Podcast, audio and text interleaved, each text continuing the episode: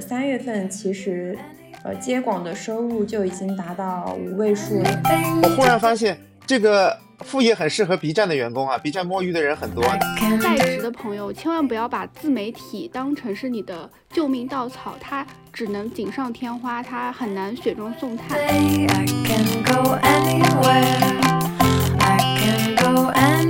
好，欢迎收听提前退休，这是由两个哔哩哔哩的前同事发起的播客节目，我们吐槽公司也分享生活，希望能让你隔着屏幕感受到一些不上班的快乐。大家好，我是乌素。啊，我是 Pocky。本期节目呢，我们能请到了一位嘉宾，这位嘉宾是我的一位专栏读者，他的本职工作呢是一名大厂的程序员，业余时间做小红书博主，打造了一篇笔记涨粉过万的超级大爆款。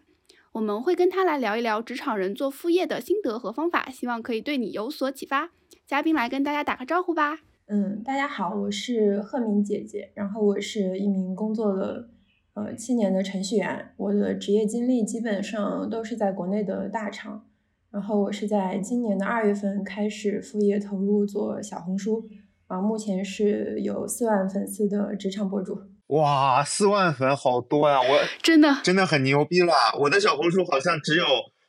几十吧。我天呐，太太牛了！我以为你说几十万呢。没有没有没有，几十个没有万，几十个。Pocky 也在我们的这个专栏读者群里作为一个差生代表，今天可以 跟我们的优秀同学好好请教一下。贺明姐姐就是那种学习委员，我就是那种坐在老师旁边的，平时啊特别差，老师老师说话也不听啊。对，因为就是刚也提到说是有一篇涨粉过万的超级大爆款，这个肯定大家也会比较感兴趣。那贺明姐姐可以跟大家先描述一下那篇爆了的笔记大概是讲什么的吗？嗯。呃，我这篇笔记的主标题是“三十岁才发现的职场真相：工作是没有意义的”，然后它的副标题是“打工而已，不要内耗自己”。然后我可以先讲一下它的数据。呃，这个其实是在我第二十二天写出来的，它的成绩其实我到现在为止其实也是有点不敢相信的，就是它的浏览量已经达到了二百七十万，然后点赞。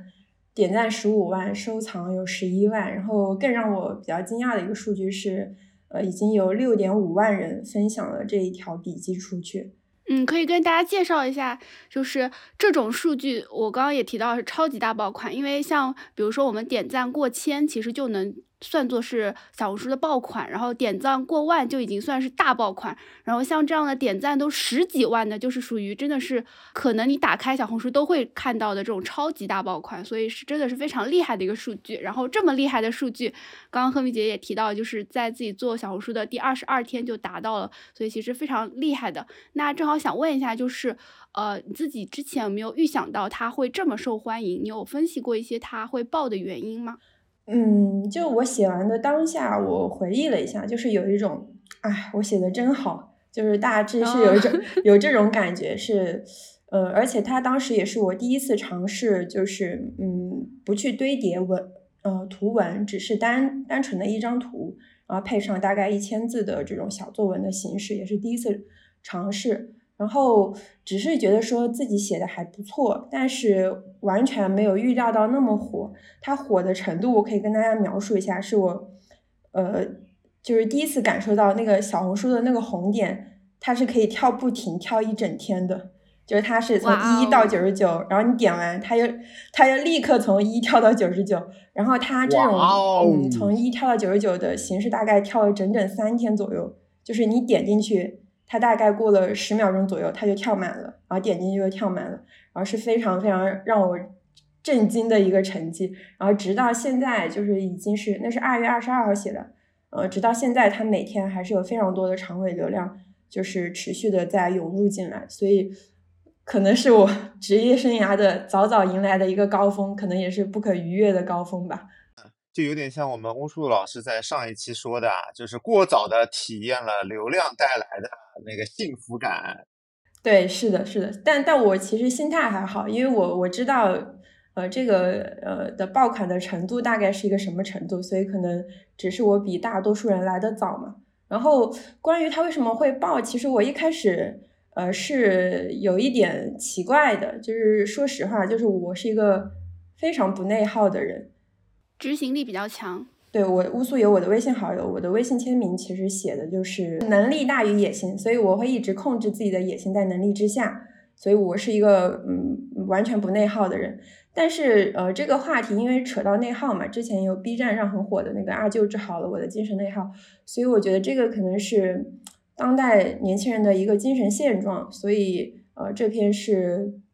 就是可能戳中了一个时事的热点。对，这这是一个爆的点。第二个点是我也是第一次认识到，就是国内的职场环境其实是非常恶劣的。就是可能我在大厂中，我接触到的只有，比如说职场 PUA 这种，嗯，我我觉得很恶劣的。但是其实在我做小红书的过程中，有很多人跟我说，呃，他们职场中可能会接触到性骚扰，然后人身攻击，或者是非常非常嗯低级恶劣的，就是穿小鞋然后对付你的这些手段。然后其实我之前没有接触到的。然后我是我说的这些话，就是说。希望大家不要再去纠结在工作中去寻找一个意义，我们其实可以在生活中找到很多快乐啊。然后很多人就会因为我说的这些话，他会说啊，我刚刚可能已经被领导骂了一顿，我心情非常糟糕，或者是我因为呃工作生气或者抑郁了很久，但我看到你这段话，我非常的被治愈到，所以我得到非常大的情绪共鸣，所以我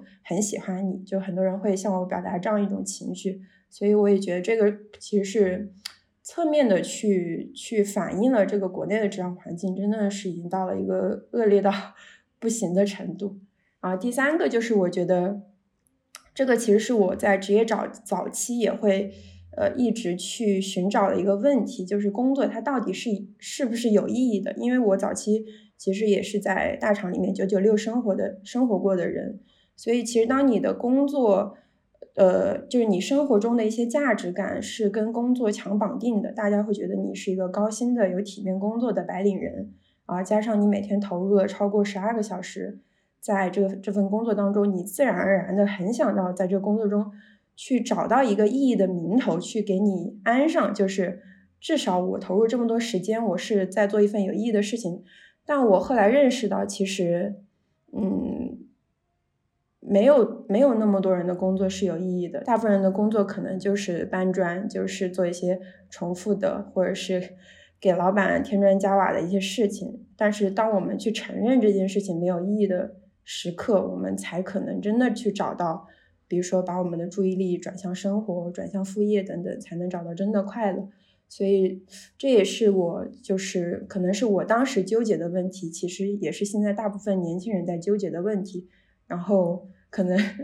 可能我一定程度上是他们的互联网嘴替代言人，对，互联网嘴替，对，所以我觉得就是这三个原因，就给大家带来了很大的情绪价值吧，所以就造成了这一篇文章非常非常的火，对，嗯，明白。其实，在小红书上能获得爆款，我觉得很重要一个原因就是一个是刚刚像内耗这样词语，它是一个非常。有流量的词，就是大家看到会觉得，呃，跟自己的生活息息相关。然后另外一个就是像赫敏姐刚刚提到的，就是它是能够提供情绪价值的。因为我们都知道小红书上女性用户是比较多的嘛，其实女生是非常需要这种这种情感的共鸣，觉得啊，你懂我，你说出了我的心声。所以这个可能是这篇笔记会比较爆的一个原因。然后像贺米姐刚刚也提到，就是自己可能在工作之余也在去寻找。呃，对于生活的意义，或者说对于工作意义的一些探究，那这个是不是你想要去入坑小红书，或者说尝试一些副业的原因呢？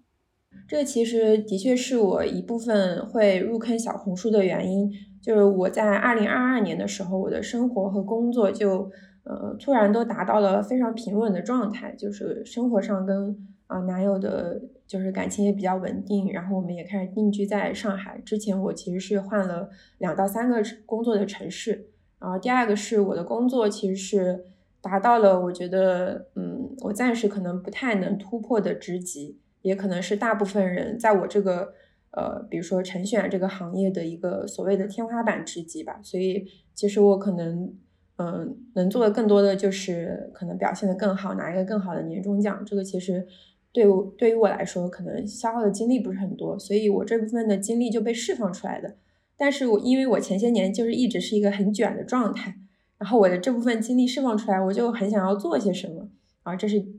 啊第一部分原因。第二部分原因是，嗯，其实我一直还是有一些职业危机在的，就是我可能算这个行业里面，呃，跑得比较快的人，但是我仍然是会觉得三十五岁的职业危机是可能会到来的，加上嗯所谓的 AI 时代的来临，然后加上我个人可能投资上是比较偏保守型的，因为我观察我有一些呃同事可能会去创业或做一些呃实体经济的投资，但是我可能胆子没有这么大，然后会觉得。嗯，可以先尝试一个比较低成本的自媒体，然后加上我是小红书的用户，然后我也了解到小红书是对新人很友好且变现比较好的一个渠道，所以我就嗯，在今年年初就嗯决心要投入小红书的这个副业。对，嗯，刚刚贺斌姐姐提到这个情况，让我想到我前两天看到的一个描述，就是什么叫瓶颈？瓶颈就是上去很难，但是很容易掉下来。然后就感觉就是很多人可能到了三十左右，或者说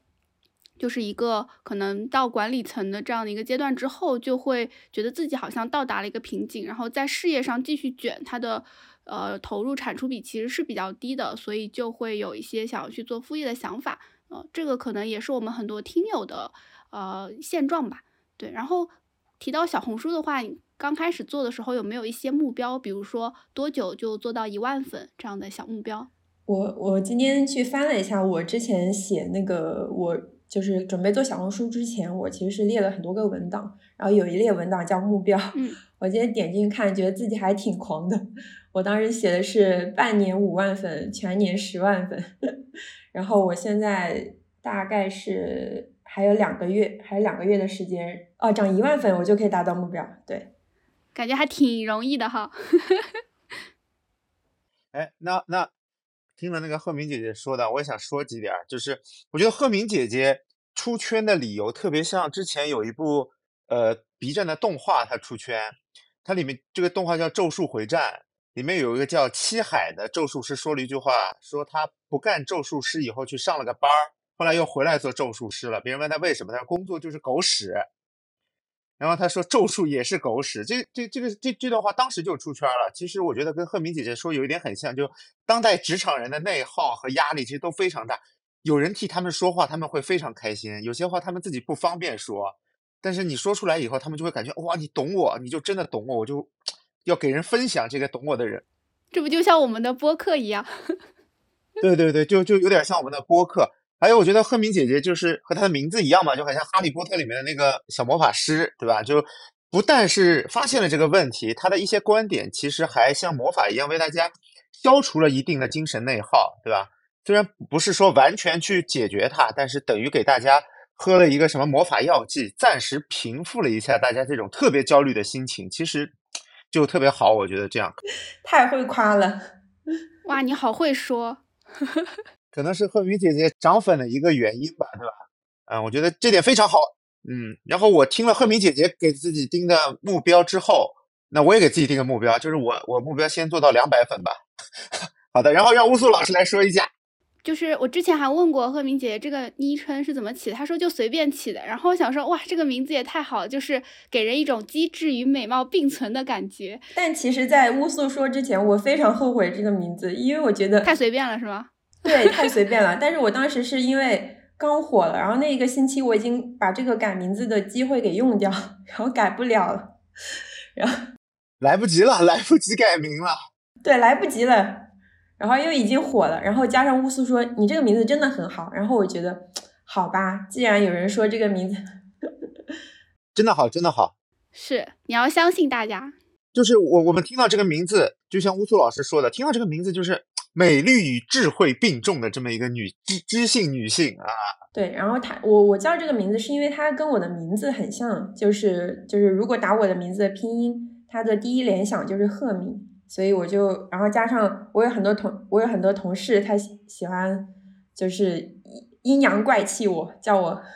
叫我类似赫敏姐姐，然后我就取了这个名字，对，命中注定的名字，看来是是正好可以，就刚刚也提到同事啊，身边朋友啊，就是。当你红了之后，有没有被他们发现？他们会不会来问你说：“哎，这个赫敏姐姐该不会是你吧？” 有没有这样的情况？但我这一点其实还挺神奇的，就是目前为止，呃，周围的所有的同学、朋友、家人，只有一位同事发现了我。然后这位同事发现我也发现的非常诡异，就是因为我前一阵就是我在部门里面有一个转岗嘛，然后同事写了很多卡片给我，就是类似于祝贺我呃转岗，然后希望我更好之类的。然后因为大家都是匿名的，然后有我收到了十几封卡片，其中有一封卡片说的就是。嗯，没有想到，就是你在现实生活中，比如说很优秀之类之类的啊，你在网络上还是一个贴心大姐姐。我当时就就就就被吓到了，然后我就然后我就很害怕，而且是被匿名，我不知道是谁。然后我就去一个，就是因为我们是有一个私信的，就是私密的群，然后我就说是谁发现了我的小秘密，请敲一下我。然后就有我们组一个。呃，就是去年刚入职的校招生，因为我之前带过他，然后他就说是我发现了，然后我就质问他为什么会发现，他说，嗯，可能是因为都在上海同城吧，因因为我一般会加一个上海同城的标签，然后他就说我就刷到了，然后我就质问他有没有告诉其他同事有没有，他就说没有没有，他说我只告诉了我的男朋友，让他向我学习学习。哦，可能因为你们同事可能男生比较多一些，因为是是吧？程序员嘛，开发。对对，是的，是的，所以发现的比较少。所以我而且我非常的非常的缜密。我在做之前，我把之前关注我的一些前同事全部拉黑了，然后我把我的，对，然后还把所有就是小红书有一有几个按钮是说。啊，要不要推荐给你可能认识的人？对，在这里我发现了小红书的推荐认识人的一个逻辑，它不是根据你的手机通讯录，是比如说我呃分享了一个小红书链接到某一个群，然后这个群里比如说有 A、B、C 三个人点过这个账号，那这个人其实就已经跟我建立了连接，然后在你的小红书里面可能认识的人里面就会把 A、B、C 三个人给你展示出来，所以我现在。就是现在互联网的一个关系链的逻辑，其实很多的 app 它都是这个逻辑。比如说某些视频网站，你分享出去，只要你群里的朋友们点了，你以后的视频都会出现在他们的那个列推荐列表里。嗯，对，所以我现在就非常的谨慎，我连小红书链接都不分享给别人。啊，这果然还是程序员的这种反侦查意识非常的强。对对对，这个是我我之前是以为他。还是比较古早的，通过通讯录去推荐，没想到现在就是点一下就有连接，我现在就很害怕，所以就是 尽量不要跟现实中的朋友产生连接。有点像蝙蝠侠呀，就也就程序员可能能发现这个东西，或者在互联网干的能知道。对，但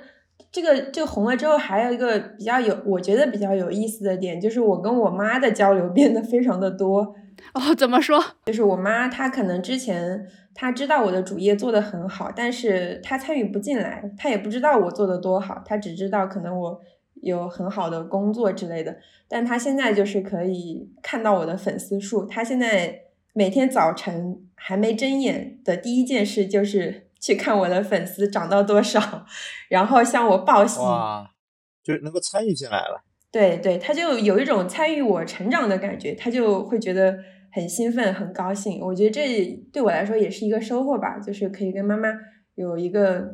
可以看得见的平台去交流。对我忽然想到，乌素老师的小红书课程甚至可以加上一个叫“促进亲子关系”的标签。你看，就是贺明老师，他做了小红书以后，之前和父母之间的沟通没有那么多，现在他做了小红书以后，父母觉得可以参与到他的成长，能够见证他的成长。那你的小红书课程不是可以加上促进亲子关系这一条了吗？说起来，这个就我发现，其实不只是小红书，就是自媒体平台，其实都会有这个特征。就因为我很早年间开始写公众号嘛，然后我的就是父母还有亲朋都知道我有写公众号。然后当我回老家之后，我姥姥她就是她其实不懂什么叫公众号，她只知道就是我在一个手机里面写文章，她就会说。啊，我外孙女可厉害了，就点点手机，玩玩手机都能来钱。他说我外孙女赚的是全世界的钱。呃，这个就呃，在家里的地位就起来了。是的，是的，对。然后呃，就是也有一个好奇，就是因为现在是在一个当红流量的阶段啊，红了以后有没有一些比较有意思的事情？对，我觉得有意思的事情还挺多的。嗯，因为我之前做程序员，其实工作相对来说是非常非常单纯的，就是可能也是今年才意识到。所以今年我反复跟周围的人讲了一件事，就是我觉得自己的世界被打开了。然后，呃，我觉得打开主要分几个方面吧。第一个就是。呃，有很多我可能嗯不做自媒体，可能就接触不到的机会。第一个是有那个江苏卫视的一个 S 级的职场综艺来找我，就是希望我跟我的老板能对能上一期职场综艺去聊一下上下级的一些关系。但是因为我们公司是一个上市公司，然后很怕踩红线，所以我就拒绝了。第二个是就是发现了自己的呃一些其他的价值吧，就是我的。呃，有一个粉丝朋友，他是在加拿大读书，然后他是第一个主动说，呃，我希望付费给你，你可以给我一些职业上的一些帮助。然后也是我，因为我之前是一个，也是一个比较喜欢呃跟别人说这些事情的人，我也不会考虑到说我我需要收费，或者是把这个作为一项产品卖给别人。可能比如说亲戚的朋友或者朋友的朋友找我问，我也会很愿意跟他们说一到两个小时。这个是可能是我之前在做的事情，所以是认识到了自己的一部分价值吧。第三，那第三部分就是 还是有有有认识到自己的一些局限性，就是我包括刚刚说的那个咨询，其实我一开始想的很好，就是我可以给所有大厂的什么初入职场的员工做一些，比如说怎么向上管理，怎么怎么呃对怎么找工作，但是后来就演变成了很多。其实他们的情况非常非常糟糕，就已经可能工作只是他们呃生活糟糕的很小的一部分。他们的生活可能是呃，比如说原生家庭很差，然后生活经历也很糟糕，学历也不好，工作也不好，但是他们还是会想要来找我咨询。但我其实没有相关的经历，然后我也给不出很好的建议。我我让他们把把把注意力放在自己身上。他们放不了，因为他们是周围太多糟糕的事在牵扯他们了，所以其实那件事还让我挺挫败的，就是，嗯，就认识到自己其实，嗯的经验或者是经历其实是挺单一的，可能只能帮助到跟我有相同经历、相同维度的人群。但我觉得这个并不是你的问题，我觉得这是因为这些是他们自己要经历的功课，就他们可能是想要有一个倾诉，或者是。呃，表达的出口，但实际上这些问题的答案绝对是不会是在别人身上的，更多还是在他们自己的身上。所以，呃，可能你的文章或者说你跟他们鼓励的一些话，能够给他们一些正向的激励启发，我觉得已经非常好了。所以不用说觉得这个是啊我的问题，我的局限，我觉得这不是任何人的局限，这个就是每个人必经的过程。而且，而且那个，我觉得这些东西对他们来说可能不是一个问题，是一个现象。问题需要被解决，而现象没有办法解决。比如说原生家庭，这是一个现象，这不是问题，这没有办法解决。他们要做的是在今后的工作中，可能会听了你的一些话，能够去平复他们一些过于激动的情绪。我觉得这你已经做到你能够做的一些东西了。他原生家庭不好，赫敏姐姐你怎么办呀？你给他换个家庭吗？让他被领养吗？这就是我在这个播客中的作用啊，就是 吐槽，这是现象，不是问题。没有办法被解决的，好吗？赫敏姐姐，你就是啊，你已经做的很棒了啊。嗯，我我其实当时对这个问题，我去也是在乌素的那个读者群里面有一个专门做心理咨询的朋友嘛，然后我也去找他就交流了一下这个问题。我觉得可能，嗯就是我可能之后做咨询，我会限制他们问的范围，我会限制他们，比如说只能问呃职场上的一些问题，但如果你问题过多的涉及到。比如说心理状态或者是原生家庭之类的，我会建议他去问这种专业的心理咨询师。包括我后来其实也是把他介绍给这个心理咨询师了，然后他其实也给了我一些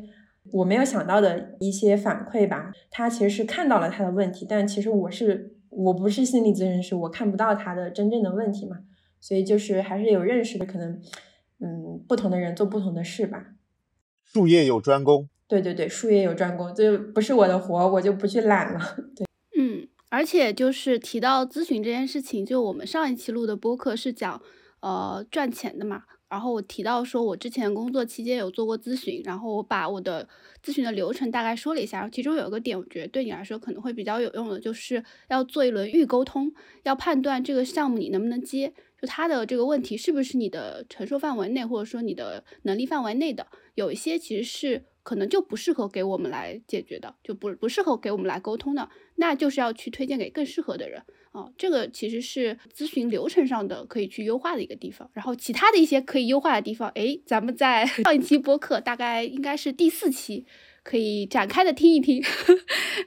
嗯，然后下一个可以聊一下，就是呃，因为笔记比较火嘛，然后会有一些人搬运啊、洗稿啊、抄袭啊这种，呃，对于这个情况，你有做一些什么反击？嗯，这个其实我已经度过了那种。看到有人抄袭，我就非常愤怒的时刻，就是其实我我个人是可以把抄袭者分为两类，第一类是搬运号，他会批量的去复制一些最近的爆款，然后原封不动的去搬运抄袭，或者是他是一个比较粉丝很少，他就呃也是搬运这种，然后这种的话，基本上你举报他，呃官方下架，他其实会有一点震慑作用，他会害怕自己的账号受影响。他这种人就会直接就是不再发布，然后这件事就当过去了。大部分人是这样子的，但是我之前有遇到有一个人，他让我特别生气，就是他先是抄了一模一样的一篇文章，然后我举报他下架了，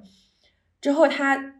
抄了四五篇，就是相同的这个主题，就是工作不要内耗，换着角度抄了四五篇，他可能是尝到了甜头。就一直在抄，其实是不太想管他，但是他一直推到我的首页，我就很生气，就第一次主动去找一个博主去私信，因为我之前也从来没有私信过任何人，我就说你这样其实是没有底线的，我说你能不能不要继续这么抄，我讲的非常的就是客气，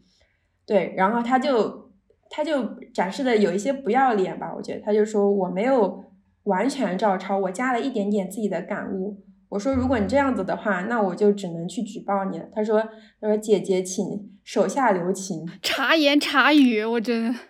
就对，这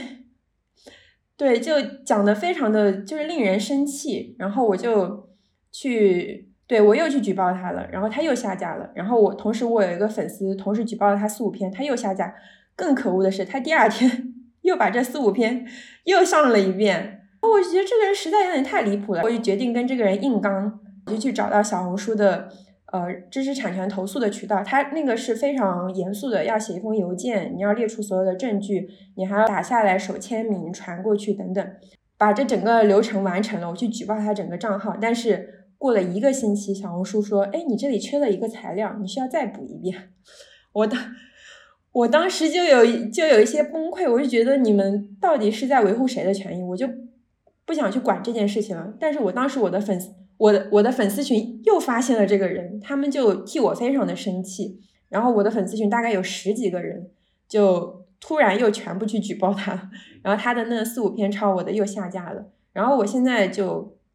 对于这些抄袭我的人，我的两个态度就是，第一我会拉黑他，就是我会增加他抄袭我的成本，因为拉黑他他就看不到我的首页，那他至少要换一个手机。那至少我给他增加了一些成本。第二个的话就是我会做自己该做的，就是我投诉，那你官方处不处理，或者你的处理成本多高，那我就不再管了，因为我觉得这些人可能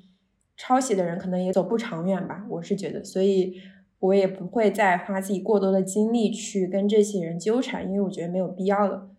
我记得贺敏姐姐刚开始被抄袭困扰的时候，我就说。哎呀，就是让他们抄吧，他们就是这个事情干不久的。但是赫敏姐当时非常上头，说不行，我一定要跟他们刚到底。然后我心想说，嗯，等你过一段时间，你就会累了。果然现在就是心态平和了不少，而且就是刚刚提到的一个点还挺重要的，就是。你一个人的力量其实是比较有限，但如果说你有粉丝，然后他们集体帮你批量的去做这个投诉的话，它的响应速度会比较快，因为相当于是它是一个普适性的情况，就大家都认识到这是一篇抄袭的，所以它会更容易下掉。所以当你有铁粉帮你去做这件事情的时候，你也会比较轻松。乌素老师的小红书小课堂，但我后来其实我的粉丝群里面的人。可能会看到一篇文章，他就会告诉我说，哎，这是抄袭的，需不需要我帮你举报？但我其实不太希望我的粉丝会把精力浪费在这个上面，我会引导他们说，嗯，我我本人是不在意了，你们也不需要在意，我们可以把精力留在其他事情上。对对对，我们可以写一篇更好的，是吧？没有没有必要再纠结这个了啊。对对。呃，然后赫敏姐姐啊，因为我刚才说了，我是呃乌苏老师班里的一个差生嘛，所以我我也经历了一些，就是发上去没什么人看，所以我想问一下，你做小红书这段时间，你有没有去走过一些弯路，或者是怎么找到适合自己的一个主题这样一个情况呢？首先要感谢乌素，因为呃乌素刚有介也刚刚刚有介绍嘛，我是他那个读那个专栏读者群的那个学员，对学员，然后。我当时其实是，呃，我是年初，就是一月多的时候，我是先上来什么也没有管，因为我看别人说，啊，小红书推视频，那我说，那我来做视频。那其实我当时做了大概四五个视频，然后其中有一个视频是我大概做了前前后后有八九个小时，因为我加了特别多的特效，然后脚本构思等等，然后也是第一次剪辑，然后最后只有三个赞，我当时就觉得。哇，我一天工资多少呀？我花我花了大概我一天的就是工作时间进来，就是只有三个赞，我太挫败了。其实我当时就已经有点想放弃了。然后后来我是刷极客看到有人推乌苏老师的那个 SOP 教程嘛，然后我点开之后，我觉得就有一句话就讲的很有道理。说一开始其实推荐做图文嘛，图文的成本比较低，然后也比较好起号，然后等到粉丝量起来再做视频。后来我就。其实已经沉，那个时候我已经沉寂了一段时间。后来我想，那我第二天其实就发一篇图文，对，这个是一个一个方向的变化，我觉得还挺重要的。不然我可能应该应应该没有继续做下去了。第二个的话就是，我觉得做小红书它其实也是一份工作，就是包括我的工作中，其实也会一直要求有叫用户思维。然后其实翻译成在自媒体的这个行业，其实就是不要自嗨。但是我可能认为很多人。这个点讲的还不够细吧？然后我自己实践下来，我觉得不要自嗨的点是在于，你说任何的话之前，不是考虑说我想表达什么，而是用户感兴趣什么。那就比如说我选一个选题，呃，我之前可能会说，哎，那我就告诉大家，哎，怎么进大厂，大厂怎么生存。后来我去搜大厂这个关键词，其实它的热度已经非常低了，没有人关注大厂。对，大大家都不想进大厂了，大家想逃离大厂。对，大厂也没有什么了不起的。他们还会想说，大厂你们不是都裁员了吗？你们还有工作吗？对，就是如果如果你的思维还停留在我我要说什么的阶段，其实你可能就会一直陷入一种叫低水平的重复嘛。后来我其实是嗯，大概发了三四篇之后，我是有意识到这个问题，然后我就去找所有的那种词比较火或者是话题比较火。然后在这个这个话题下面去安装了我想说的话，就是所以它的这个步骤是反的嘛，就是你先看大家想知道什么，你再从中去说什么，而不是我想说什么，然后再告诉大家去听什么。所以这个顺序的转变之后，其实我的流量就学到了，学到了，对，就就比较比较正常了，就是慢慢的上来了。对，这是我我实践下来的两个心得吧。嗯，刚刚 Poki 那个学到了，让我心头一凉。我心想说，是我专栏里没说吗？就是花了一整章的时间强调，就是要找对标。其实找对标就是帮助你去建立用户思维，帮助你去了解到现在平台上什么是比较火的，什么是有流量的。所以也比较强调说找对标这件事情。对，然后我这个专栏的话也非常感谢大家的捧场，就是它其实是呃非常垂直聚焦于冷启动这个阶段，也是因为我自己在一开始做小红书的时候也是没有章法，然后走了一些弯路，所以我就特别希望说能够通过我自己的一些经验的沉淀，可以帮助我的朋友们少走弯路。然后也是没想到，就是说这个专栏也是收到很多朋友的推荐和捧场，然后也帮我认识了一些很有意思的新朋友，比如说像赫敏姐姐。啊，然后我说一下乌苏老师刚才关于批评我的这个事儿啊，就是我说了我是差生嘛，对吧？就老老师上课教的不听，哎，但是赫敏姐姐作为一个同学来给我补课交作业，那我就学的很快嘛，对吧？就啊，好吧，就非常啊生硬的解释了一下。没事，新娘也不是一天两天了。对，然后可能问一个大家会比较关心的问题啊，就是因为现在赫敏姐这个账号也有。四四万多粉丝了嘛，然后现在这个账号的变现情况怎么样？然后有没有考虑接下来的一些发展？我这个变现情况其实还挺出乎我的预期的，就是我是二月份开始做的嘛，我的三月份其实呃接广的收入就已经达到五位数了。哇哦！哇，对，但其哇哦，对，其实我我我我也很惊讶这个事情，因为就一方面感慨自媒体真赚钱啊，一方面又觉得自媒体好累啊。啊，对，但但目前主要还是通过接广嘛。其实，嗯，了解自媒体都知道，其实接广其实是一个不太稳定的，对，不太稳定的渠道。一方面是包括最近 B 站那个停更潮，广告主减少的事情嘛，这个其实也是客观存在。第二个是，其实你一直是一个被挑选的状态，就是你会有这个呃流量的焦虑。比如说你最近的数据好，可能报价高；数据不好，可能就没有广告主愿意挑你了。所以接下来的发展，我其实还是想要去把自己的产品做出来，然后转向知识付费吧。然后包括我观察到我这个赛道的一些，呃，比如说腰部或者头部的博主，大部分也是呃做支付费变现的比较多。然后广告其实是一个不太长久的那个道路，对。所以我其实也会慢慢往这方面去转型。嗯，我这我这边可以补充一下，因为赫敏姐姐做的这个其实是偏职场的这个号嘛。然后像职场号的话，确实是可能是卖自己的产品或者卖自己的课程，这个变现方式是比较普遍的。然后以及像做咨询这样的一个业务。然后如果说是其他的，比如说是自己有货源的实体的电商相关的，这样的话也是可以卖自己的货。像广告的话，它其实是。大多数用户最能够直接感知到的，然后也是最普遍的一种方式。然后这个方式的话，是是像很多客单价比较高的一些品类会特别的适合，比如说像美妆，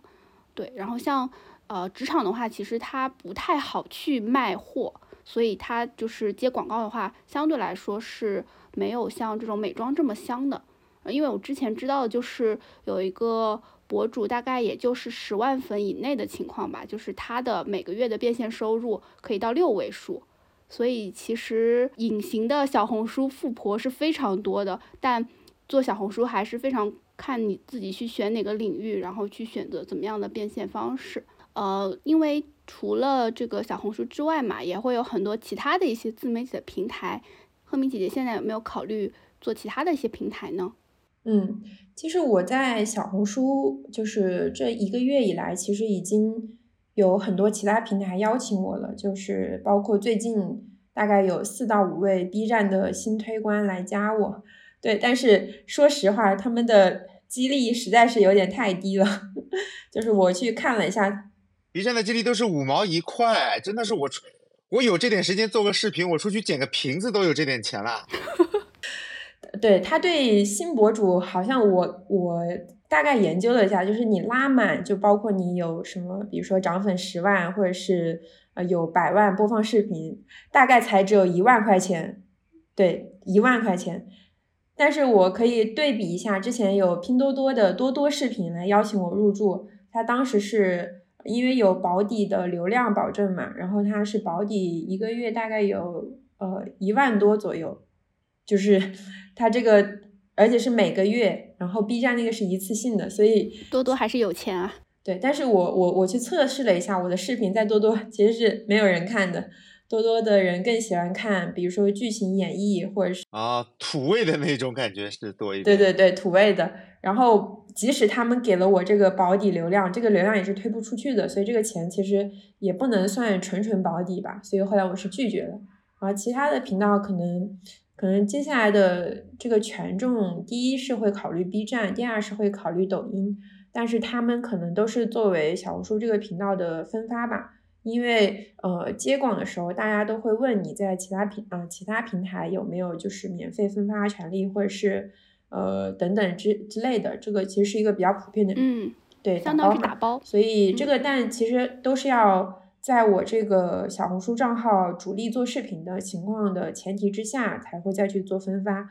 做图文的话，其实去分发是比较难的，所以我目前是是对是对是这个考虑。嗯，那除了小红书以外，对于自己其他的一些副业会有什么规划或者是目标吗？其他的副业其实，嗯，目前还是在观望的状态。就是，其实我刚刚有一点有提到，这小红书其实是启发了我很多关于我其他副业的一些思路。我可以讲一个例子，我之前给一位同学做咨询的时候，他就提到说，我觉得你很适合给应届生毕业做陪跑。然后我就因为他的这句话，我去呃查了一下这个行业，其实是非常赚钱的。然后同时，我觉得，因为我是在大厂是有大概有当了五年的面试官，然后包括也是一直带实习生或者是带校招生，其实也是有很多经验的。所以其实如果我不接触自媒体，其实我是可能不太知道自己的这个技能，比如说有机会变现发展成一项副业。所以我其实是。有一点以自媒体这个为一个支点去找我能力的半径吧，然后从这个能力半径里面，可能我是希望是说可以找到自己的一个第二增长曲线，或者说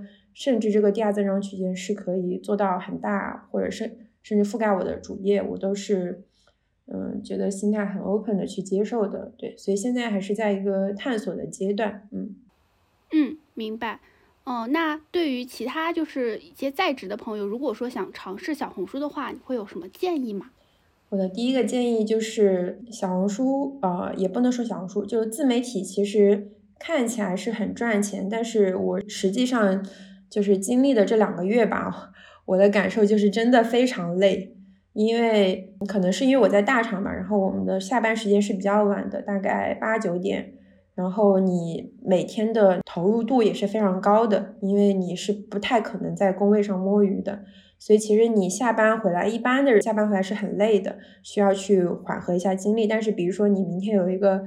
广告要写，你今天的就是四个小时，你就一定要全神贯注再投入到这个副业当中，其实是很累的。包括你的焦虑，其实是嗯又多了一份，就是超过你工作的焦虑，你的副业也会有焦虑。因为你会焦虑，你的粉丝怎么不涨，你的这个变现怎么不好？对，这个其实是没有表面上看起来那么光鲜吧。就是我的第一个感受。第二个感受就是，我觉得如果你已经有这种心态上的准备，我觉得这个对于其他的副业成本来说真的是极低，甚至可以说是零成本。就如果你做好这种，我真的要去找一个。呃，第二增长曲线的话，我是会推荐大家去尝试这个赛道，而且这个赛道最好是跟你的主业是相辅相成的。你在你的主业里面已经有一定的能量的积累，然后你是可以去持续输出赛道的一些专业的知识，其实对你来说会省力一些。第三个就是我非常不推荐大家辞掉主业去嗯全职做副业，就是在你还没有找到非常稳定的变现渠道之前。因为我知道，可能像我我一开始一上来就变现了有五位数，但我自己心里很清楚，这是一件非常不稳定的事情。可能下个月没有广告主找我，我可能就一分钱赚不到了。那这个时候主业其实还是最香的，就是希望大家还是保持一个 清醒的脑子吧，不要被这种一时的这种利益去蛊惑了。对我觉得刚刚说的特别好，就是。呃，在职的朋友千万不要把自媒体当成是你的救命稻草，它只能锦上添花，它很难雪中送炭。如果说你在其他生活或者工作比较乱的情况下，其实你再去做自媒体也是比较难有一个好的心态去面对它的。所以像赫敏姐，她其实是在主业生活都比较稳定的情况下开始尝试自媒体，心态也比较好，当然就是收获到的实际效果也非常好啊。嗯，这是一方面，然后另外一方面的话，就是，呃，刚刚其实大家也也有都提到，就是你开始起步阶段，你还是要多去看一下平台的目前情况，不能自嗨。然后另外就是起步的时候，尽量降低你的成本，比如说优先做图文，可能这是能让你的投入产出比可以相对比较高的一个方式。就像刚刚赫敏姐说的啊，一开始做视频做了八九个小时，然后只有三个赞，那心态崩了，那。更何况你以后还坚持创作呢，这个是更难的。这是我的一些补充吧。哦，那么我说一下，我觉得刚才赫敏姐姐说的有一点，就是在大厂工作不能摸鱼，所以就你会付出更多劳动。我忽然发现，这个副业很适合 B 站的员工啊，B 站摸鱼的人很多，大家都可以尝试去小红书，小红书搞副业。B 站员工做自媒体首选的不是 B 站，而是小红书。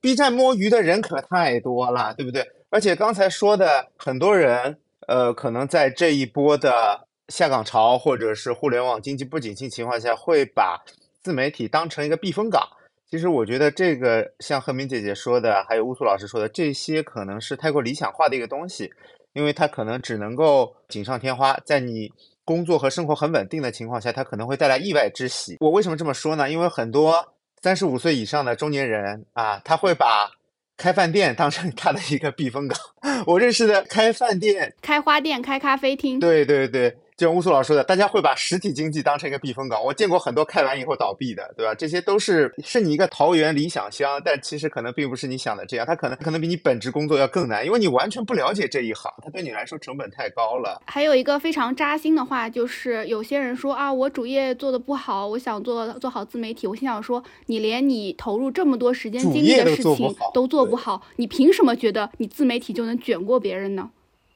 就是啊，这个这个乌素小姐姐说的啊，太扎心了，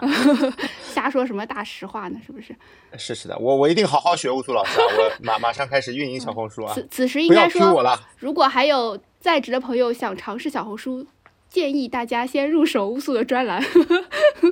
好，大家记得大家记得加群啊，入手乌素老师小专栏，Poki 老师也在里面跟大家一起学习啊。好的，然后接下来可以聊一些关于公司或者说大厂的一些八卦。对，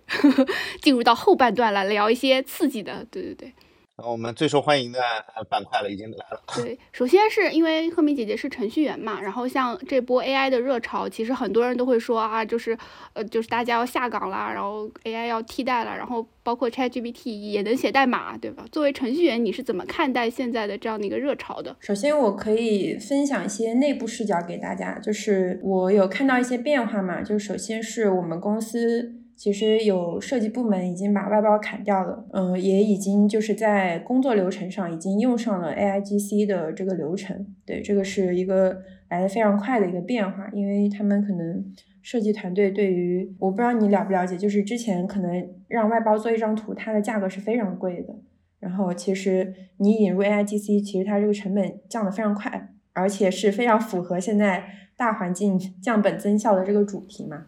第二个就是在我负责的项目中，我的老板已经让我去调研这个 ChatGPT 在我们这个项目中的一些提效的那个技术调研了，所以它的这个改变来的非常快。第二个就是我个人怎么去看这个事情，其实可以结合到我周围的同事的一些反馈，然后我的一个思考，我是觉得其实未来可能是属于会用 AI 工具的程序员，他可能是会有一个。加速效率，或者是加速它的能力范围的一个一个效果，但是，一些比如说在现阶段，他仍然不会主动去学习或者是更新自己能力模型的人，他可能是有大概率是会被淘汰的。因为我有观察到我周围的同事，其实可能你们会不太相信，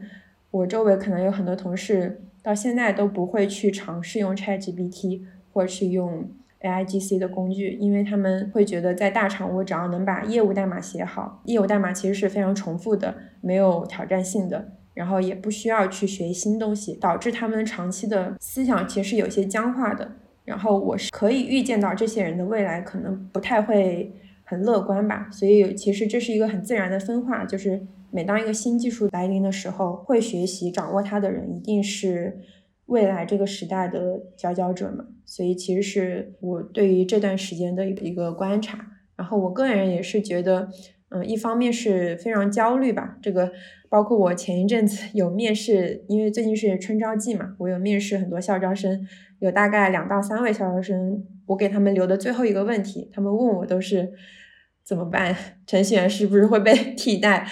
就是你作为前辈，你能不能跟我说一说？我现在还来面试大厂，我还要我还要进大厂吗？我我还有这个必要吗？就有很多，就是留给他们最后一个机会，往往都是会问一些，比如说，哎，我面试表现怎么样呀？我我我进来之后公司怎么样？但是他们现在已经就是包括现在的校招生都已经焦虑到这种程度了。然后我每次大概都要跟他们解释大概一二十分钟，就是我的一些看法之类的。所以这个。焦虑的心态，其实，在我们这个行业其实是比较普遍的吧。第二，就是一方面还是劝自己不要就是太过于焦虑，因为这个时代就是铁定了，它就一定会来，那你就努力的去学习掌握就好了。未来怎么样，现在谁也不知道嘛。对，所以我现在大概是个这种心态。嗯，是的。然后补充一下，就是我今天刷极客刷到了一条动态，是说有一家公司，他们现在。对于设计团队有一个要求，就是要百分之五十以上的工作要用 AIGC 来完成。如果说达不到这个要求，就降降薪；如果达到了这个要求，就裁员。然后我就啊，那不是横也是死，竖也是死，君要臣死，臣不得不死吗？就是。啊，我我说一点啊，就是刚才贺明老师说的外呃设计外包团队这个事儿吧，这个事儿其实除了降本增效以外，之前的外包团队在很多大厂它可能是个灰产，我不知道你们知不知道？为什么呢？就是很多的我有权利决定外包团队的 leader 们，他们会自己去开一个外包公司，然后所有的业务都给自己的外包公司做。为什么价格高呀？为什么价格不合理呀？很简单嘛，这对不对？比如说，呃，运营的外包、设计的外包，这两个是最容易就是。产生灰产的，或者是那种呃，程序员也有。我我之前知道，我上上家公司它是有的，就是一个 CTO，他跟外包公司聊好，每个是外包是那个程序员的工资他都会抽水，这其实是一个灰产。然后说到 AIGC 嘛，我我就我同意贺明老师的说法，就是呃，历史车轮滚滚向前，不可逆转。我觉得我们现在这批互联网大厂的人，其实很像纺织女工。我们在面临一个蒸汽机被发明的年代，那么你现在不去使用蒸汽机，或者你不愿意面对这个时代，或者你再激进一点，你去砸砸了蒸汽机，它都是不能够去逆转的，就你只能去学习怎么使用更好的使用蒸汽机啊！而且 AI 这个现在我我所知道很多公司，它慢慢的在想办法把 AI 机器嵌入到现有的工作流程中。呃，看这个东西怎么去做到一个标准化，就是 AIGC 应该怎么使用，以及怎么去衡量它的一个可以交付的标准啊，这些其实在大厂是更快的在进行这个事情，是吧，何明老师？是的，是的，就是我刚有提到，我我我自己负责的项目就已经要加入，就是 AI 在其中的对增效的作用了。是的，是的。而且还再扯一点啊，再让我扯一点很远的东西，就是现在我回看以前的科幻小说，有一句话叫“碳基生物是硅基生物开门的钥匙”，我们可能正在打开一扇硅基生物的大门啊！没想到在我有生之年能够见到这一幕的产生。哦，是的，就是我这两天就是每天起床都会刷新闻，都会有种心潮澎湃的感觉，就是感觉未来以来。对对，真的是鸡皮疙瘩都会起来那种。我预想到 AI 会成为未来生产力的一个提升工具，但是没有想到它来的这么快。然后我再从设计师的试点跟大家聊一点有趣的东西。就在去年六月的时候，我开始使用 AI 绘画，那时候 AI 还没有现在这么牛逼。我把它发在了朋友圈，然后有一个画师跟我说：“啊，AI 已经这么牛逼了。”我说：“没事没事，画师不用担心，AI 现在只能够画一些拼凑的东西。”我觉得画师需要担心的时候是 AI 什么时候能够画黄图？AI 能够画黄图的时候呢，代表它能够了解人类的欲望和一些更深层的东西。我说那个东西起码还要几年以后。结果九月份 AI 就开始画黄图了。AI AI 的增长就是从九月份以后开始的。我觉得碳基生物的一切的科技起源都是来自于欲望。就你大量的给它喂黄黄图以后，它成长的巨快。而且之前大家都会通过手去鉴别是不是 AI 生成的，现在连就是 Mid Journey 连手都可以解决了。是的，然后我突然发现我们三个人正好代表三个行业，就是赫敏姐姐是程序员，然后 Pocky 是设计师，然后我是写字的，我们三个人 开一家公司，我们甚至可以去做一个产品，开个饭店是吗？三个人开个饭店。笑死了！哎，说起来，就是赫敏姐姐有没有考虑过自己去开发产品？因为大家都会说创业就差一个程序员了。那你已经是程序员了，你们有没有想过这样的事情？可能差个设计师，对吧？现在不差了，现在有 Mid Journey 了。其实我我我我观察到，我周围的人可能说，嗯，通过做一个产品创业的人其实非常少。就是因为我做事情之前，我有一个习惯，就是我会先去调研。然后我去调研我周围的人，其实，嗯，就是包括乌素刚提的啊，做任何事情差一个程序员，这是其实是一个非常非常美好且不切实际的想法。就是你做一个产品出去卖，是不太能够成气候的，就是也可能也已经过了那个时代吧。所以，但是我自己是有这个想法的，就是可能加上 AI 时代的来临，呃，就是也是大部分人表达一个观点嘛，就可能之后创业会更简单了，一个人就可以相当于一个团体嘛，就是因为 AI 可以替你做很多事情，所以这个我也是在考虑的，对，对，但现在就是 想做的事情太多，然后时间不够，嗯。明白是啊，挺好的这个状态，其实啊，再有一点好奇，想问一下贺明姐姐啊，就是你现在在大厂嘛，你也没有说是哪一家，那么你有哪些想吐槽公司的呢？在我们这里不妨直言。有一个经历是比较，呃，比较印象深刻的，之前跟那个乌素在小群里也分享过，就是呃，我可以坦诚说，我之前是在阿里工作过嘛，呃，阿里的时候大家是有了解到是有破冰这个环节，但是我是。真实的去经历过一次破冰，而且是在我入职的第一天，然后叫什么？那次经历给我带来的创伤，看来还没有平复啊。对，然后我可以大致讲一下当时是一个什么经历，就是我当时是毫不毫不知情，然后第一天大家都会，比如说请新同学去吃饭嘛，然后我们就一起去了一个火锅店，然后大家就开心的吃吃吃，吃完之后就突然就在火锅店的大堂。就所有人就吃完了，然后搬了个小板凳在中间，把我放在中间，说：“你跟你男朋友的第一次是什么时候？是什么情况？什么姿势？”然后你可以想象是有大概十几二十个人围着你，在一个火锅店人声鼎沸的大堂，然后开始问你这个问题。如果你不回答，大家就会以一种“嗯，你怎么不配合？哎，你是一个新员工，就是那种若有似无的。”氛围在在暗示你一定要回答，你不回答这一关我们就过不去了。然后我当时就非常心里其实是非常非常不爽，但是我当时只是一个毕业两年的同学，就是也很害怕，就是毕竟是入职第一天嘛，不太敢说。然后就就扭扭捏捏的回答完之后，然后我在回去的车上就是呃就已经快哭了，然后我我还是忍住了。然后回去之后我就立刻问了我的导师。然后他说的这句话，我我我可能这辈子都不会忘记。我就说，呃，为什么阿里一个这么大的公司，然后会坚持这种我认为很糟粕的传统？他说，嗯，我不这样觉得呀。任何一个人进来破冰之后，就很快的融入团队了呀。这个我说一下，这个特别像《水浒》里的投名状，就是我要加入水泊梁山，成为一个就是山贼，我必须去杀一个人，就我也得脏一下。就感觉是这种，而且刚才听那个贺明老师说完，我虽然没有在现场，但我也我也感觉到很尴尬。但是作为一个脱口秀演员，我现场说的，我怕你们不敢听，对吧？我怕警察就把我带走了。对，然后这个经历就挺不爽的。然后包括之后，他还会延续这个传统，他会要求每一个曾经的受害者变成下一个施暴者，就是下一个新来的同学。对，但是我要我要做一个声明，这个是因为我早期是在阿里的 B to B 团队，它是跟有一些嗯，我不知道大家有没有听过，就是阿里的那个呃销售团队，早期它其实是有这种文化的，因为它是跟 B to B 比较靠近的，所以这是一个文化的，对所谓的就是遗留下来。但是其实现在阿里大部分的部门是没有这个传统的，所以可能 我早期的时候也是就是比较倒霉，进了一个这种。